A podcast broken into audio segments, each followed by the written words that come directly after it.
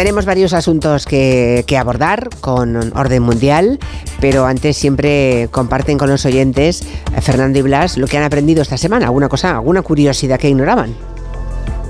Eh, sí, la verdad es que esta semana yo he aprendido que eh, en la Unión Soviética, que como sabemos eran muy de bautizar sus ciudades con nombres de, jerarcas y de, y de, mentes ilustres de la época, Stalin, por ejemplo, se dio una ciudad con su nombre, que es la famosa Stalingrado. Pues bien, no fue solo Stalingrado la que tenía nombre de Stalin. Stalin se llegó a dar tres ciudades con su nombre.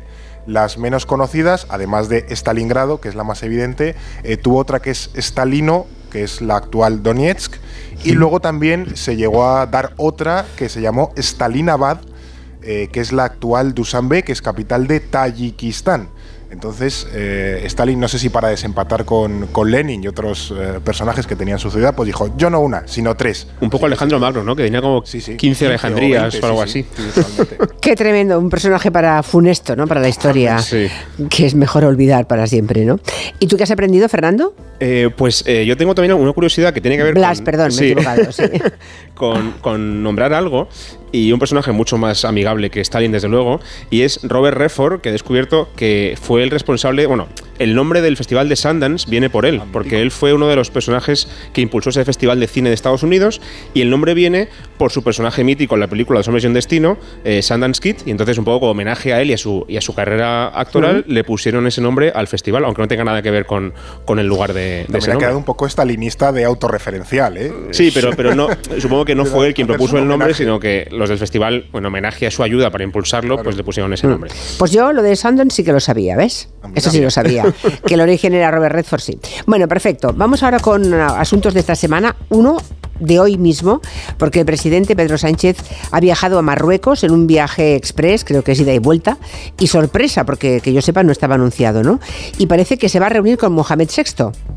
Sí. ¿Qué eh, sabéis de este viaje? Pues este viaje entiendo que es un poco el resarcimiento de aquel viaje que hizo Pedro Sánchez hace un tiempo y que no fue recibido por el rey de Marruecos, que estaba de vacaciones, y además se va de vacaciones a Gabón, a las Seychelles, a Zanzíbar otro que tampoco vive mal. Y por así decirlo, el, rey le prometió que en el próximo viaje sí se verían eh, y es, esta vez es ese, ese viaje. ¿no? Hay asuntos pendientes bastante importantes, como son por ejemplo la reapertura de, las, eh, de los pasos de las aduanas en Ceuta y Melilla, que permanecen cerradas a pesar de que bueno, se prometió hace tiempo que se volverían a reabrir. Eso no ha ocurrido. Luego también tenemos otros temas, además de bastante actualidad, como es el tema de la colaboración marroquí en el tema del tráfico de drogas en el estrecho de Gibraltar, que al final nosotros tenemos una orilla pero Marruecos tiene la, opuesta y necesitamos su ayuda para regular o controlar o, minimizar el impacto del, narcotráfico en el, en el estrecho. Y luego hay cuestiones también, pues temas como por ejemplo el Sáhara, la modernización de Marruecos y las relaciones comerciales, sobre todo de cara a ese Mundial de 2030, en el que estamos, eh, bueno, España, Portugal, Marruecos, pero también varios países latinoamericanos que se han metido ahí. Un poco raro eso, ¿no? Ya, lo contaremos. ¿Y qué se busca con este viaje? Estaba pendiente desde hace un año, pero exactamente qué, cuáles son los objetivos. Eh, lo que decías de Sí, reabrir, por así decirlo, nunca mejor dicho, el tema De, las, de las aduanas y luego también empezar a abordar cuestiones como eh, seguir potenciando el, comercio entre España y Marruecos. Marruecos es nuestro, al menos somos el primer socio comercial para, para ellos. Tenemos parte de nuestra industria deslocalizada allí. A nivel de, por ejemplo, de importación de tema de hortalizas y demás es bastante importante. Porque, en definitiva, bueno, Marruecos es un país que ahora mismo con la agenda eh, que tenemos comercial, energética, agrícola, eh, de narcotráfico y demás, es bastante bastante importante para nosotros, también la cuestión migratoria, ¿no? Claro, ahí, Yo imagino que los controles migratorios no será el tema que más se publicite, pero seguramente será el que más tiempo lleve de abordar entre, entre el rey y Pedro Sánchez. Sí, es algo en lo que nunca nos terminamos de poner de acuerdo. Marruecos sabe perfectamente que nos puede utilizar, por así decirlo, puede utilizar el tema migratorio para abrir y cerrar el grifo de, los, de, las concesiones que quiere obtener de, de nosotros. Entonces, bueno, ahora mismo, eh, bueno, como ha ocurrido siempre, ellos están, por decirlo, en la parte de arriba de la colina y somos nosotros los que tenemos que subir ahí arriba y que alcanzarles para, bueno, y ver un poco qué, pueden sacar de nosotros. Claro, es que el chantaje con Mm, miro para, para otro lado cuando se marchen de mi costa, de mis costas las pateras, es una amenaza enorme, ¿no? Eh, no, solamente para España, pero sobre todo para España, que somos los que estamos a tiro de piedra. incluso, Julia, perdona, eh, no solamente es que miran a otro lado, es que incluso los llevan a la frontera de Ceuta para que, para que puedan pasar. O sea, ellos impulsan también la migración. No solamente es que la, que la dejen pasar, sino que encima la, empujan, por así decirlo. Exacto, exacto. Eh, o sea, es, peor todavía. Y la visita de, Pedro Sánchez, que llega, eh, es lo sorprendente, una semana después de que se cancelase un viaje que tenía previsto el ministro de Exteriores, el ministro Álvarez, a Argelia. Estaba todo previsto, ya se iban y, y se interrumpió. Se anuló bruscamente ese viaje. ¿Cómo están las relaciones? Con Marruecos ya vemos que bien, fluidas. Con Argelia sigue la cosa tirante, ¿verdad? Claro, es que hay que considerar que Marruecos y Argelia son dos países vecinos, pero que se dan la espalda, son archienemigos prácticamente. Entonces es muy difícil para España llevarnos muy muy bien con uno sin llevarnos un poco mal con el otro, por así decir, ¿no? Porque siempre hay hostilidad. El viaje se canceló 12 horas antes de que se montara Álvarez en el avión. O sea, fue una cosa muy, muy precipitada, ¿no? ¿Qué ocurre? Por poner un poco de contexto, las relaciones con Argelia se empiezan a estropear de verdad eh, estos últimos años, sobre todo a raíz del giro del gobierno con el tema del Sáhara Occidental en marzo del año 22. Es decir, hace ya, eh, va a ahora dos años de esto, ¿no? Que como sabemos, de repente España cambia de postura con el Sáhara, Argelia es muy pro-saharaui, con lo cual eso al Sáhara, perdón, a Argelia le, le, molesta mucho, y desde entonces, por ejemplo, retiró a su embajador de Madrid, congeló las, relaciones comerciales, también redujo las conexiones aéreas, es decir, era más complicado volar entre España y Argelia, y también dejó de aceptar, y esto es muy importante por lo que tú decías, Julia, dejó de aceptar la devolución de inmigrantes irregulares argelinos, que es una cosa que cuando llega un argelino irregularmente a España, pues lo que hace España es que se lo devuelve a Argelia. Pero Argelia dejó de aceptar eso, dejó de ayudar en ese sentido. El deshielo ha empezado a finales de este año pasado. En noviembre, por ejemplo, Argelia volvió a mandar un embajador a, Madrid, pero el viaje que tenía previsto hacer Álvarez, eh, como digo, se canceló precipitadamente porque el presidente de Argelia, con el que se iba a reunir Álvarez, dijo que no se reunía con él, que no le iba a ver. Entonces, claro, la sensación que da es de que la relación va mejor, pero todavía no, no cuesta mucho. Y hay que recordar que Argelia también es muy importante porque nada menos que el 30% del gas que se consume en España procede de Argelia. Viene por el, por el tubo, por el Mergas, que conecta Argelia con Almería directamente, por el mar y es un socio importantísimo también, pues como decía Fer, a nivel migratorio, el gas, etcétera. Así que un poquito de equilibrio entre ambos sería, sería importante para España. La política internacional eh, a veces descansa sobre equilibrios diplomáticos que son como un alambre. ¿eh? muy frágiles. Es muy frágiles, es, es, muy delicado. Y a veces un alambre es hasta demasiado gordo para, para lo fino que hay que caminar a veces en este tipo de cosas. Puro, puro, equilibrismo. Este sábado eh, se cumplen ya dos años de la invasión rusa de Ucrania y la situación eh, ahora mismo es muy preocupante para los ucranianos porque incluso acaban de abandonar una ciudad que han perdido, claro, pese a que llevaban luchando por ella desde octubre. ¿no? Los rusos también avanzan no solamente en ese lugar, también en otros frentes. ¿Parece que Rusia le está dando la vuelta a la guerra o solamente es una impresión, un espejismo? Bueno, sí, sí no a la vez, porque es cierto que la, pérdida de Avdivka, que es esta ciudad que ha, perdido Ucrania en, estos días de atrás, eh, sí tiene, se ha comparado mucho con Bakhmut, ¿no? Con, que fue una, una, auténtica carnicería, pero es cierto que Avdivka tenía un valor estratégico bastante mayor que Bakhmut porque era una, una, ciudad, una ciudad dormitorio que estaba muy cerca de, Donetsk, entonces desde el año 2014, desde aquella primera guerra, eh, Ucrania la retenía y era, por así decirlo, eh, la antesala que podría permitir a Ucrania atacar la ciudad de, Donetsk si, si hubiesen querido. Entonces esa pérdida aleja las opciones ucranianas de recuperar o de avanzar por ese territorio.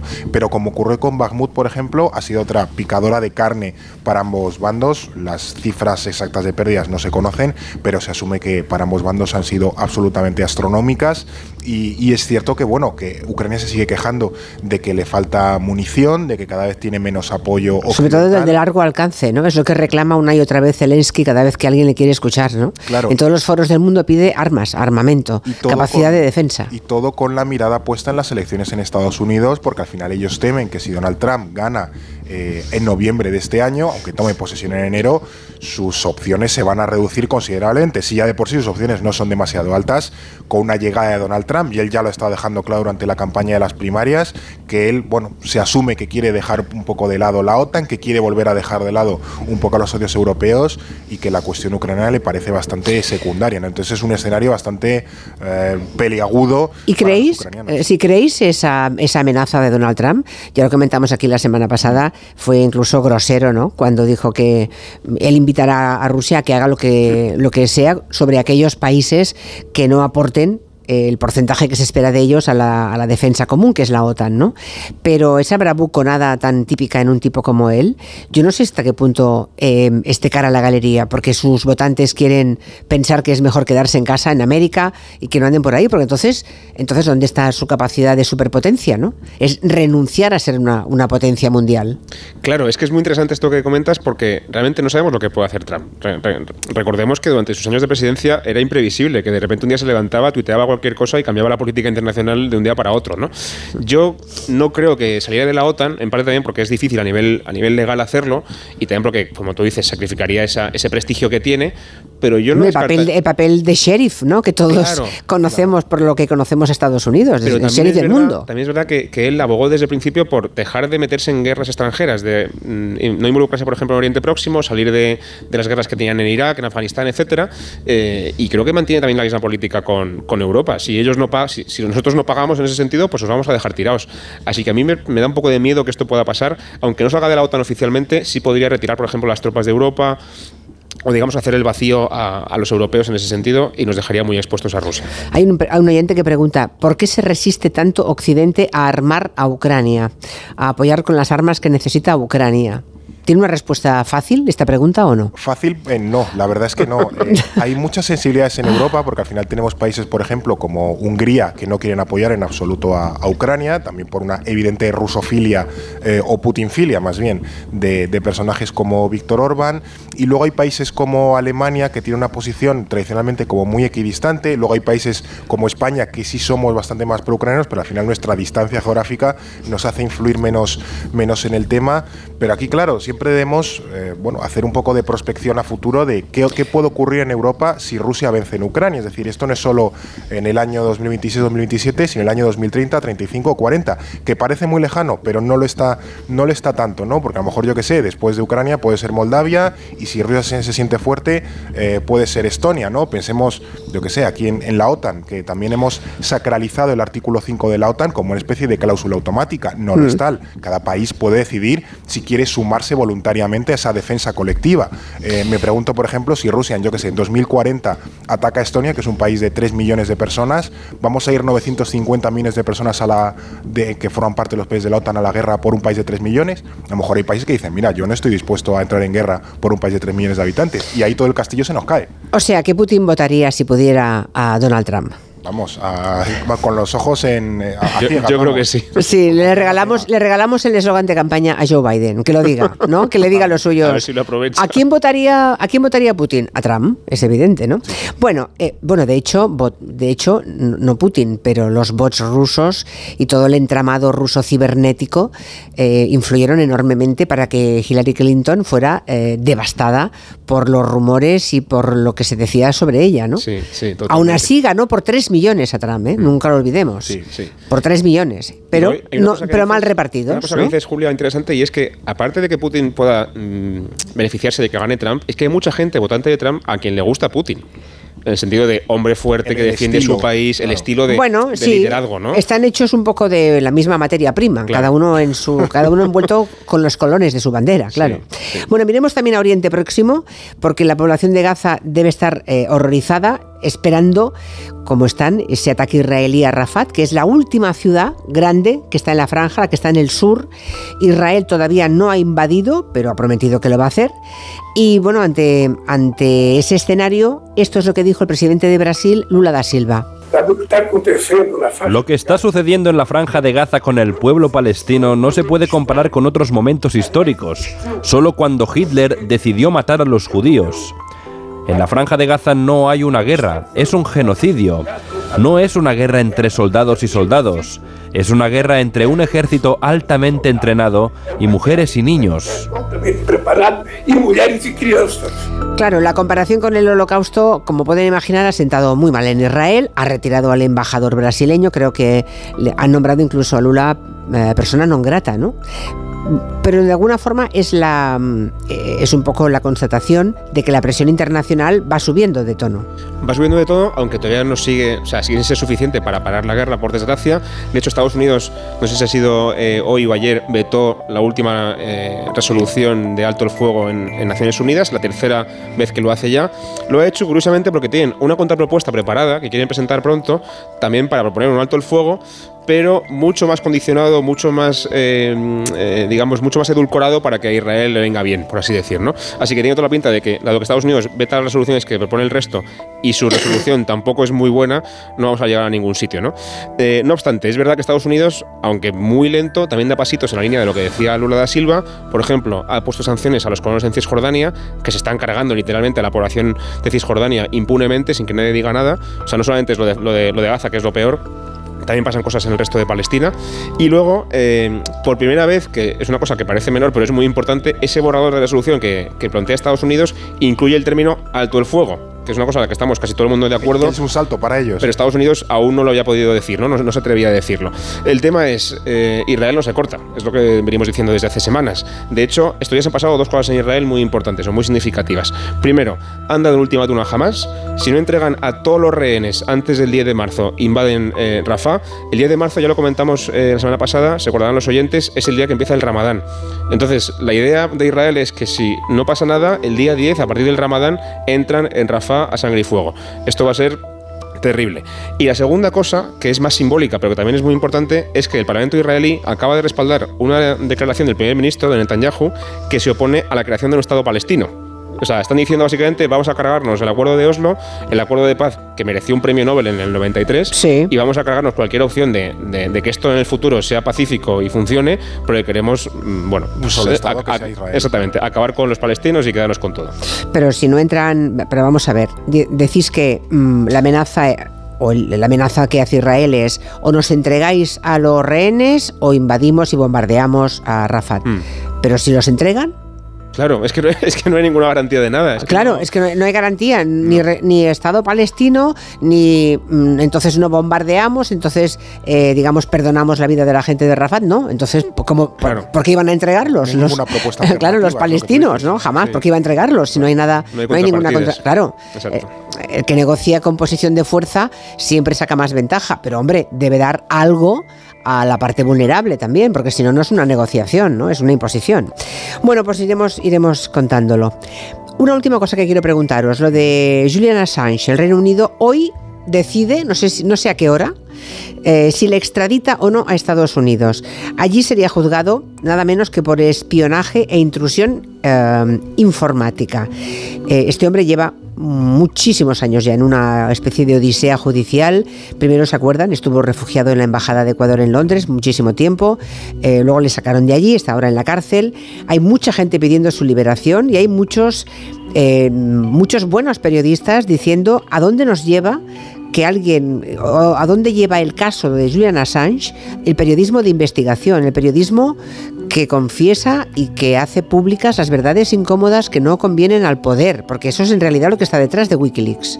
Totalmente. Recordemos que, Julian Assange era, eh, bueno, funda en 2006 Wikileaks y unos años después empieza a filtrar una gran cantidad de documentos que comprometían a Estados Unidos con muchísimos abusos que estaba cometiendo en, Afganistán. Entonces, al final, eh, en un momento dado, le sale una denuncia por, por agresión sexual o por violación en, en Suecia y él se refugia, estando en, Londres, en la embajada eh, ecuatoriana, que en aquel momento el presidente ecuatoriano era, Correa, entonces era bastante afín, por así decirlo, eh, y que se queda ahí enclaustrado, nunca mejor dicho, en la, embajada de, Ecuador, y cuando llega Lenin Moreno al, poder, permite básicamente que la eh, policía británica le, bueno, les, y le, y le encarcele ¿no? a la espera de esa extradición. Estados Unidos también pide esa extradición precisamente para, para encausarle de todo esto, y ahora pues ahora mismo pues Julian Assange está intentando recurrir esa sentencia, de hecho creo que puede apelar al Tribunal Europeo de los Derechos Humanos para bueno, intentar dificultar, al menos alargar el,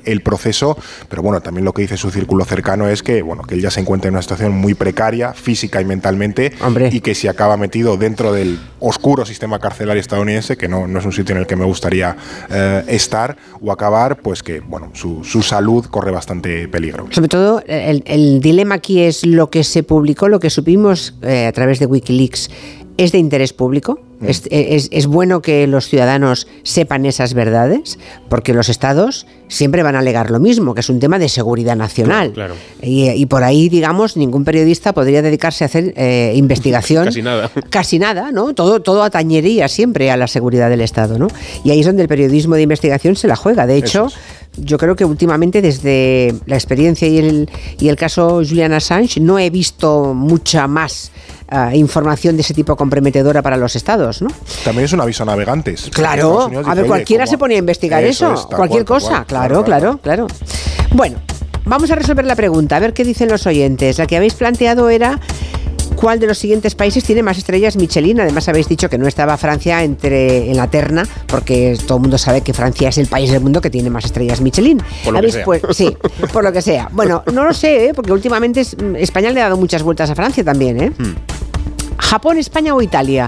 ¿Cuál de los tres países? Me encanta porque los oyentes se han venido arriba, han tenido un arrebato de chauvinismo y en un 58,8% consideran que es nuestro país, España, el que tiene más estrellas Michelin, seguido de Japón con un 26,5 y en tercera posición Italia con un 14,6. Me parece que se han colado, ¿eh? ¿Los oyentes o no? Sería muy bonito, pero no es España, es Japón. ¡Ay! Lo siento por España, me encantaría que fuera así, pero es Japón, es el, segundo después de Francia, como decíamos, con 395 restaurantes con estrella Michelin. Le sigue Italia con 394, solamente uno por debajo, están ahí empatados. Sí. Y luego, en el puesto quinto, viene España con 271.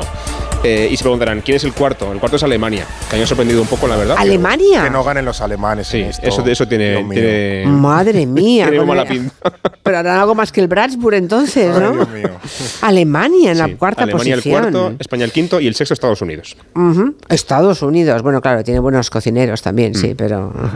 Bueno, yo creo que en realidad nos confunde porque sabemos que en cualquier sitio en España se come bien. Esa es la diferencia. En cambio, esos, países, pues no se come bien en todas partes. Aquí vas a cualquier chiringuito, tú te vas a una taberna gallega de la costa de, pescadores y comes como Dios, ¿no? Claro.